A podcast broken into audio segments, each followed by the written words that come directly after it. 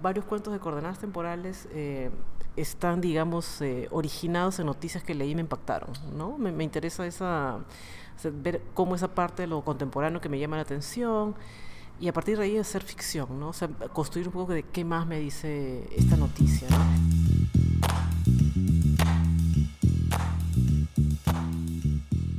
Bienvenidos a Entre Líneas. Me llamo Claudia Yuribaldi desde Nueva York. Uh, hoy día les presentamos un episodio con la entrevista con Claudia Salazar Jiménez, una escritora peruana en Nueva York. En el episodio hablamos un poquito sobre sus experiencias como escritora, eh, sus influencias y qué nuevos proyectos tiene en mente con su nueva escritura.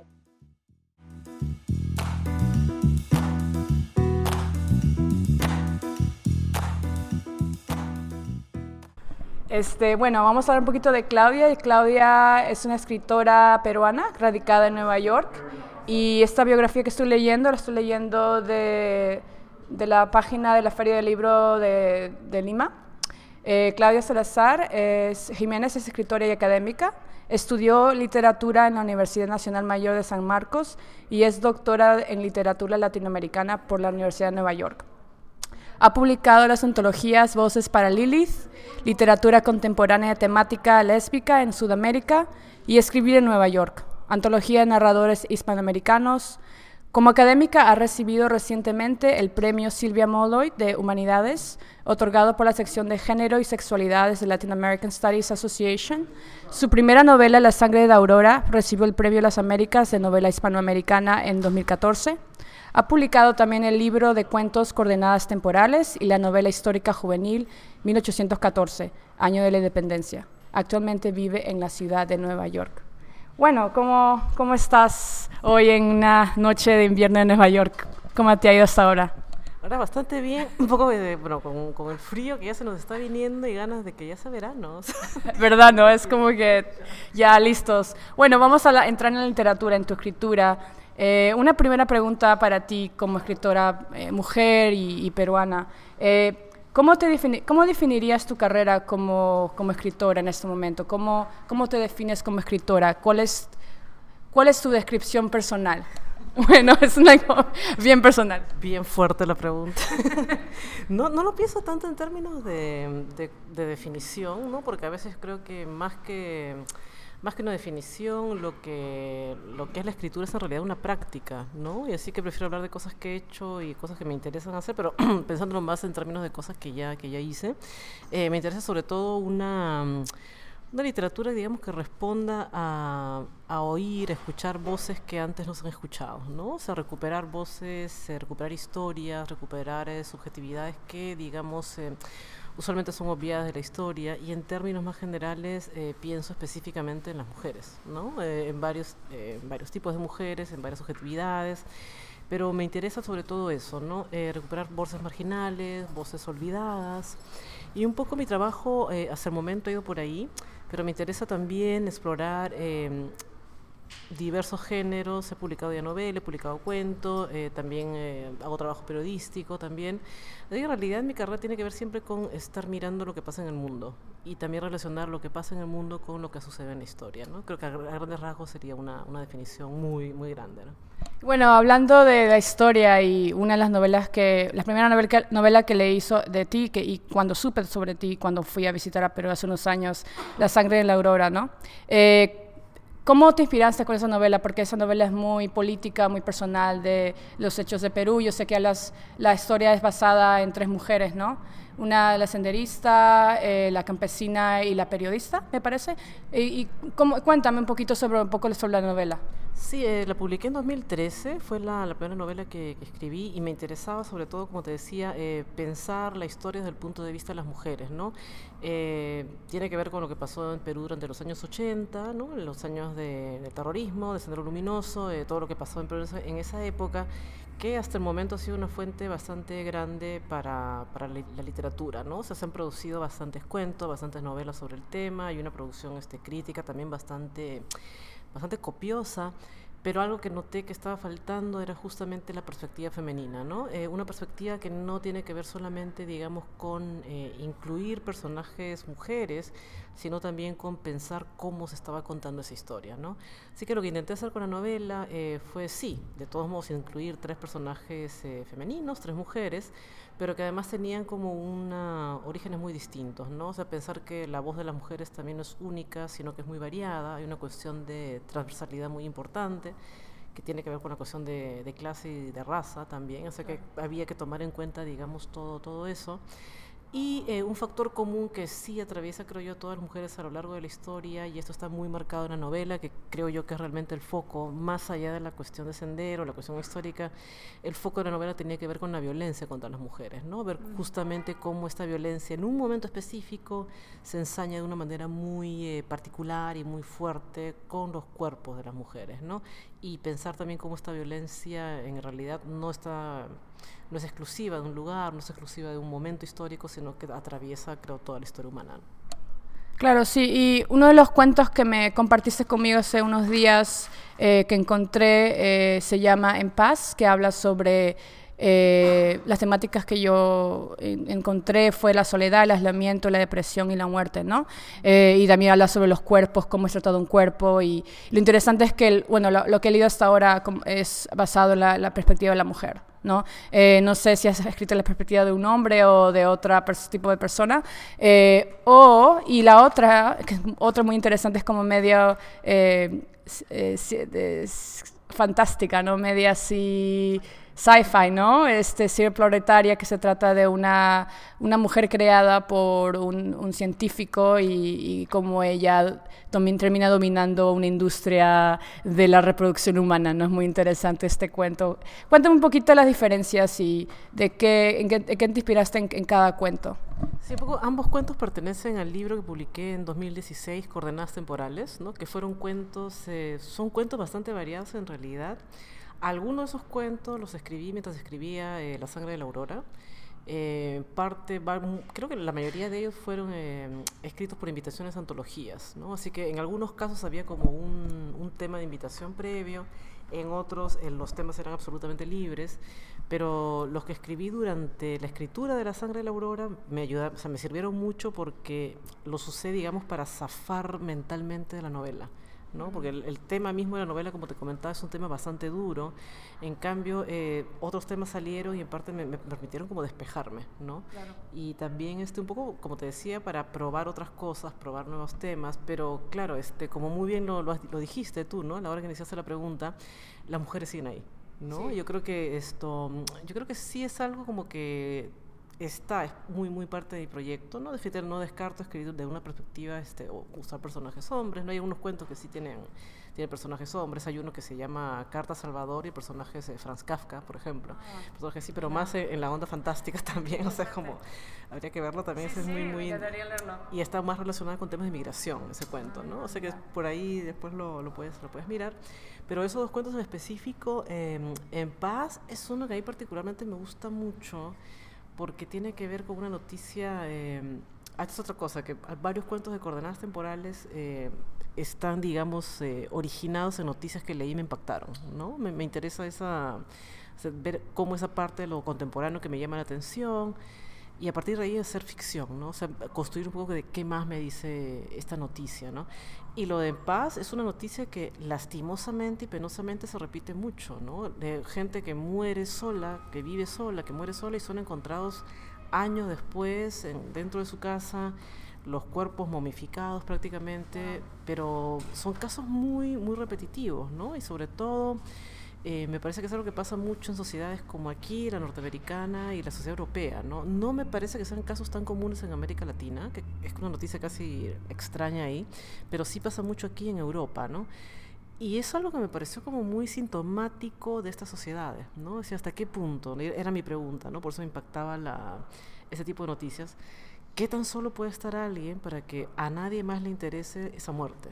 ¿No? Y a partir de pensar eso y a partir de de pensar esa, esa, soledad fue que nació ese cuento en paz, ¿no? Que, claro, nace, digamos, a partir de esa, de esa, de esa historia, Pero extrañamente, que es una historia que a mí me impactó, me pareció muy dolorosa, ¿no? Pero extrañamente, no sé si te dio esa impresión a ti, eh, me salió un tono hasta cierto punto humorístico. No sé, extrañamente, no sé si te pareció un poco... como que mirándose ella misma, al comienzo no entendía por qué estaba hablando de su cuerpo y sus fluidos que estaban saliendo. Yo no entiendo, pero ah, ya entendí, ya entendí después de que leía el cuento, eh, porque es como una reflexión, ¿no? De la muerte. No quiero contar, no quiero contarle esa historia, pero eh, cómo demuestra la soledad y cómo esa eh, y cada y todo el mundo me imagino que en algún punto tiene miedo de morir solo, ¿no? Esa idea de morir solo y no solamente solo porque hablaba sobre que estaba alejado de su familia, que estaba que es algo bien norteamericano, ¿no? Que la gente se muda a diferentes ciudades, ese es bien también eh, europeo, en ciertas partes de Europa, no en todas partes de Europa, ¿no? Sobre todo de repente en los lugares más fríos, pero eh, Sí, o sea, es, es, y viviendo en Nueva York sí he escuchado historias sobre, y también, sí, también he escuchado historias y personas que han fallecido solas, ¿no? En sus, en sus propias casas, ¿no? Eh, y sí, eso es muy impactante para mí, eso es como uno de los, los mayores miedos que uno puede tener, que puedo también tener, que cualquier... Muy triste, ¿no? Es muy triste, pero a mí me pasó que yo, en parte cuando la escribí era un poco rescatar eso, la conecté con otras cosas que estaban pasando en ese momento y me llamó la atención un par de veces que le he leído, digamos, en algunas eh, invitaciones que me han hecho, el hecho de leerla en voz alta, llega un momento en que la gente empezaba a reír, ¿no? Y era como, dije, bueno, sí, pero era raro ya, porque Qué oscuro, ¿no? Claro, era una risa, una risa muy, este, irónica, ¿no? Es irónica, pero al mismo tiempo la gente también sentía pudor de reírse, porque nos estamos riendo de alguien que está muerta en, circunstancias horribles, ¿no? Era como, ¿por qué nos reímos de esto? Y era como el horror de la risa misma, ¿no? Sí, eso es... No sé, yo también estoy fascinada, yo siempre veo muchas series o a veces leo, me encuentro a leer cuentos de así de terror eh, últimamente, eh, en los últimos dos años me, me, gusta leer, por ejemplo, Samantha Sheldon también escribe mucho sobre estar atrapado, ahogado, eh, en una situación muy como asfixiante. asfixiante, ¿no? Entonces, esta es como más como eh, evidente, ¿no? Como más, oh, esto es, así es la situación, es lo que va pasando y es lo que pasa cuando ocurren ciertas cosas en tu vida que, te que pueden impactar tu soledad y, eso, eso, es, y eso puede también ayudar a, a, deprimirte, ¿no? Porque también habla sobre la depresión y después cómo llegas a ese punto, ¿no? De estar sola y... y y un poco lo que decía con ese cuento me, importaba también pensar la cuestión del horror, ¿no? Que usualmente el horror se ve como una cuestión más del exterior, ¿no? O en muchas narrativas más recientes, eh, pensar el horror como algo más físico, de, un, de, un, sentido. A mí me interesaba pensar ese horror que es más cotidiano también, ¿no? Que en un punto sí tiene que ver con, con ese pánico que cualquiera puede tener, quedarse muy solo, pero también con ese poco pensar eh, también con ese horror del día a día que, que, se convierte en una vida tan rutinaria que puede ser casi una vida que es una, una muerte en vida. ¿no? eso que creo yo también que es algo muy horroroso. Y bueno, ah, bueno, hablando tanto del cuento, voy a dejar a Claudia que lea un poquito el cuento, un fragmento en paz, y luego puede leemos, puedes leer un fragmento de Ciberproletaria. Okay. Entonces, el cuento en paz comienza con un epígrafe de Thomas Bernhardt.